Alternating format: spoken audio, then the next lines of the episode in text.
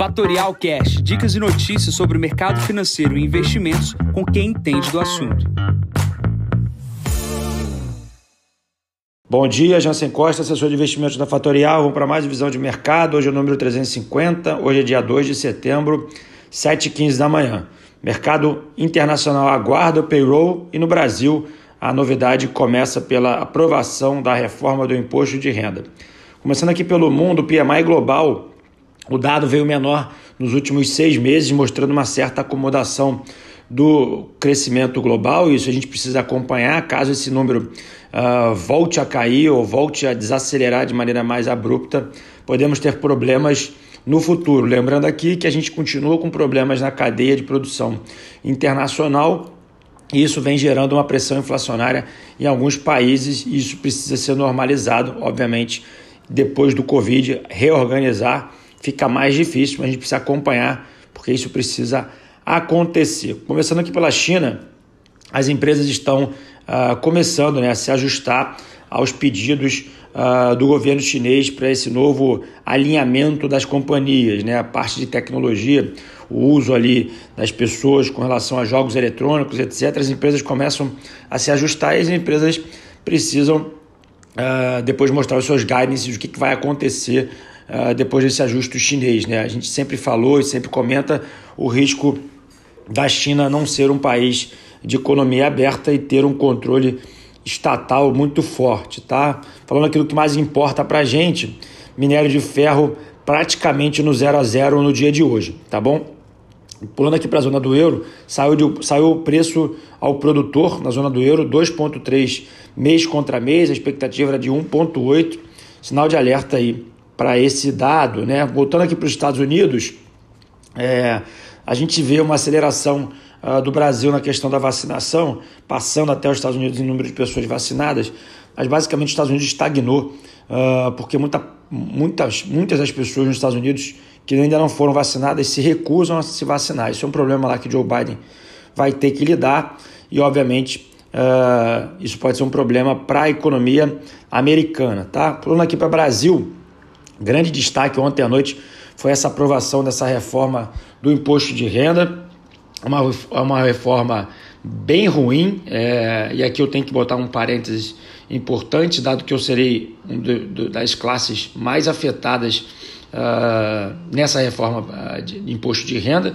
Então, empresários que têm companhias de lucro presumido que faturam entre 5 milhões e 70 milhões por ano terão sua, a sua carga tributária aumentada sensivelmente. Tá? Então, esse, essa massa de empresas que empregam grande parte das pessoas aqui no país terão perdas com o aumento da carga tributária. Essa reforma deve gerar problemas e ruídos aqui na Bolsa Brasileira hoje.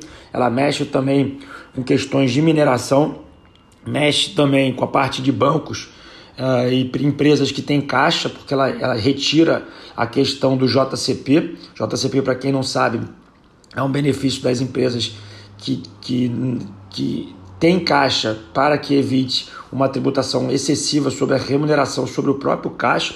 E a gente precisa ver como é que isso vai passar pelos destaques e pelo próprio Senado. Hoje tem mais de 150 destaques para serem aprovados, mas obviamente isso é um péssimo sinal do Congresso Nacional. Só para deixar claro aqui, essa reforma foi amplamente votada tanto pela, tanto pela esquerda, tanto pela direita, né?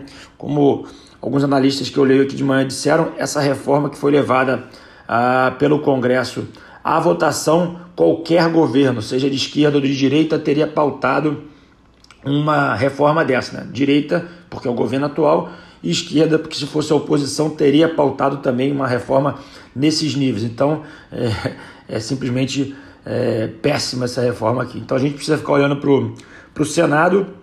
O governo sofreu uma derrota ontem, então a gente prevê que tenha dificuldade de passar essa reforma. Mas, obviamente, falando sobre o Brasil, tudo é muito mais complicado de ter a leitura. Né? Ontem foi divulgado também o PIB do Brasil, veio 0,1 negativo, é, sinal, sinal ruim ontem, apesar do Paulo Guedes ter dito uh, ok, é, mostra que é, apesar de é, alguns setores performarem bem, o setor do agronegócio desacelerou dados os problemas uh, em algumas safras e obviamente a redução desse PIB também vai afetar o crescimento global do Brasil no ano, tá bom? Uma coisa que é importante, as empresas continuam expandindo suas operações. Hoje tem uma reportagem bastante interessante da empresa que foi a BR Distribuidora privatizada recentemente, querendo expandir suas negociações, seus negócios aqui no Brasil. Então fica o recado, fica o, o destaque para o dia de hoje, mais uma vez, é a questão da diversificação. A gente está vendo o S&P Futuro e os Nasdaq fazendo novas máximas, o mercado europeu acelerando e ainda não está nas máximas como o mercado americano e a gente precisa uh, diversificar nossas aplicações tanto quanto no Brasil, tanto quanto no exterior. Lembro aqui que a gente tem a questão do dólar para aplicações no exterior, então precisa ter inteligência para ver o que, que é retorno e o que, que é dólar, mas obviamente entre em contato aqui com os assessores para utilizar produtos até que não tenham exposição a dólar, produtos que tenham mais diversificação. E hoje mesmo termina um produto uh, de private equity, que é um produto que não tem tanta uh, apetite aqui para o investidor ainda, pessoa física, uh, mais, mais, mais acostumado com bolsa, mas pode ser uma maneira de você se alavancar ganhando mais do que em bolsa, se expondo a empresas de capital fechado. A agenda de hoje ela é muito pautada às 9h30 da manhã com pedido de seguro-desemprego nos Estados Unidos. Tá? Vamos olhar para esse dado, começa antes da Bolsa aqui no Brasil. A agenda de hoje, S&P, é, perdão, é, nesse momento S&P 500, 4.529 pontos, sobe 0,19, o VIX na casa dos 18 pontos, o dólar operando na casa dos 92,41, o petróleo na casa dos 72 dólares e o destaque. Para o dia de hoje fica para o Ethereum e para o Bitcoin, subindo fortemente, Bitcoin chegando quase a 50 mil dólares, 49.767 dólares. Bom, vou ficando por aqui desejando a todos uma ótima quinta-feira. Conto vocês amanhã para mais um podcast da Fatorial. Bom dia a todos, ótimos negócios. Tchau, tchau. E esse foi mais um Fatorial Cash. Para mais novidades e dicas sobre o mercado financeiro e investimentos, siga a Fatorial no Instagram, @fatorialinvest. Para conteúdos exclusivos, entre no nosso Telegram, Fatorial News Informa. Para saber mais sobre a Fatorial, visite o nosso site fatorialinvest.com.br.